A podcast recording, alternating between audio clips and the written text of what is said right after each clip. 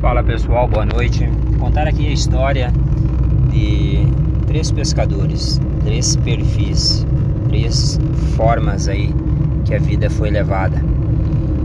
Um dos pescadores era aquele que sabia pescar como ninguém e alimentava toda a sua família, curtia o seu filho, levava na escola, curtia a sua esposa, tomava uma cervejinha ia na igreja, era uma pessoa centrada, equilibrada, sentia alegria, todas as noites dormia.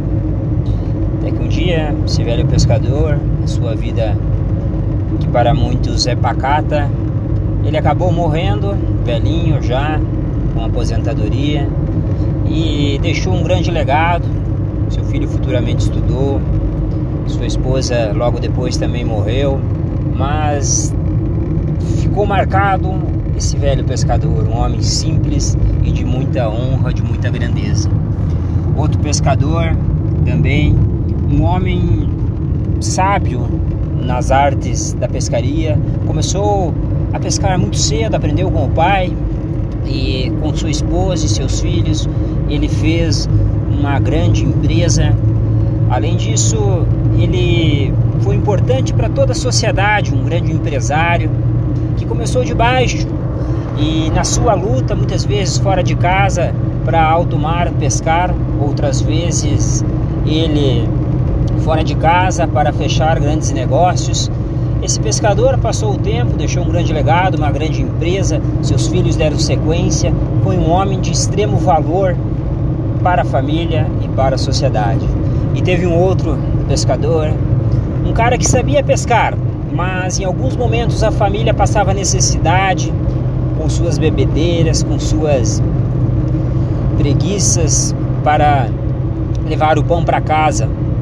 Esse homem também conseguiu ser um homem de grandes negócios porque sabia pescar e negligenciou a família, colocou os negócios muitas vezes em primeiro lugar, faliu, foi ameaçado, sofreu muito, não valorizou a família.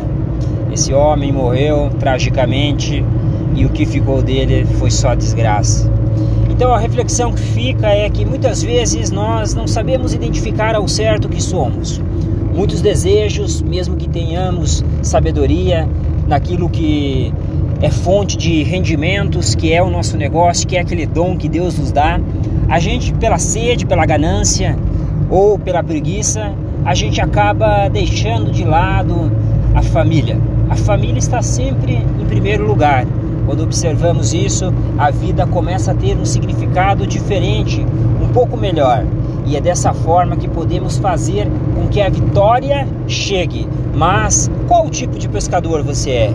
Você é aquele que sabe pescar, óbvio, mas você é aquele que trabalha demais e não vê fim, não vê limite?